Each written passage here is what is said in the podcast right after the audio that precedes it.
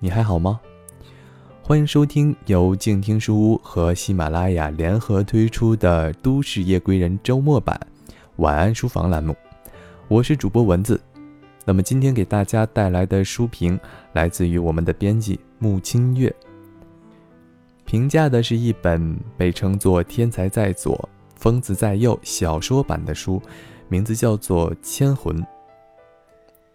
疯不疯已经不是重点，读《千魂》。拿到了《千魂》这本书，一眼就看到了封面上的一句话：“是你疯了，还是这个世界根本不正常？”我无法回答这个问题，但我想起了二次元里的中二病。中二病的典型代表句子就有：“错的不是我，是世界。”对于一个普通人而言，没有一点实力，谁会有这么大的口气，把所有的错误归结于世界，自己则是世界的王？就算有点实力，也不敢狂妄地说出这样的话。我们都是顺应时代的一些人，在时代的底层随波逐流，为点情怀在泥潭中挣扎着。不是我们世俗，而是不得不去接受世俗。这世界就是如此。一个人这么做了是独特的，两个人做了还是特别的，众人都做了，那就是普遍现象了。要做独特的那一个，必定经受过非常痛苦的阶段。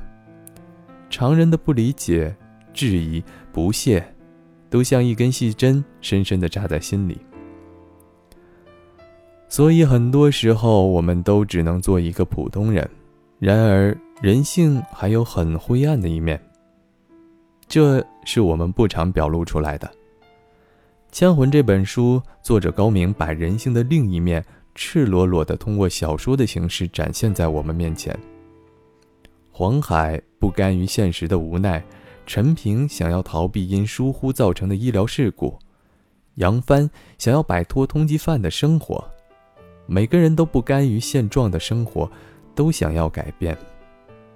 面对想要改变却无能为力的事情，他们都把希望寄托在了一本能改变命运的书上。我并不是悬疑小说的粉丝，毕竟我的内心是恐惧的，所以在看《千魂》这本书，我的每一根神经都是紧绷的，无法猜测下一秒会有什么场景出现，无法预测下一秒是谁的死亡。更无法想象轻而易举的杀人是什么感受。那些死去的人未说完的话，到底蕴藏了什么样的秘密，谁都无法知道。我佩服作者高明清晰的逻辑，让《千魂》这本小说的情节一幕幕场景环环相扣，有条不紊。我喜欢这本书开头的序的书写方式，把最精彩的对话提炼出来，让读者。带着疑问和好奇去读这本书，一点一滴的在小说中探寻最后的真相。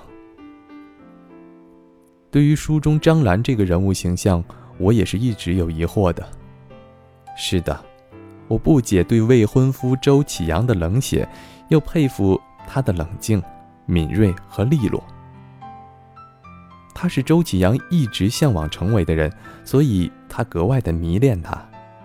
但他又烦恼，他不打招呼就随时消失，又随时出现。他质疑他，却从来不会心底的疑问，彻底问清楚。对于这一点，我始终觉得周启阳是懦弱的，但不得不说，在这次虐杀中，他又是冷静而勇敢的。对于张兰的身份，小说的结局也得到了很好的解答。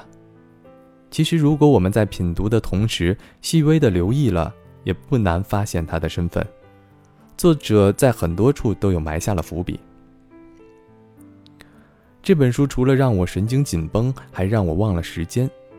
是的，我看这本书的时候，竟然忘了时间的存在。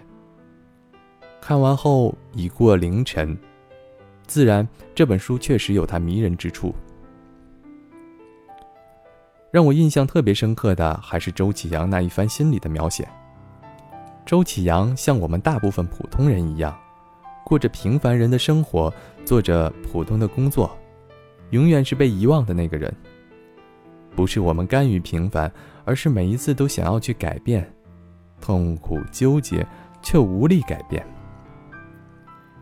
改变命运的一本书，无疑是所有人都想要的，谁都想做命运的主宰者。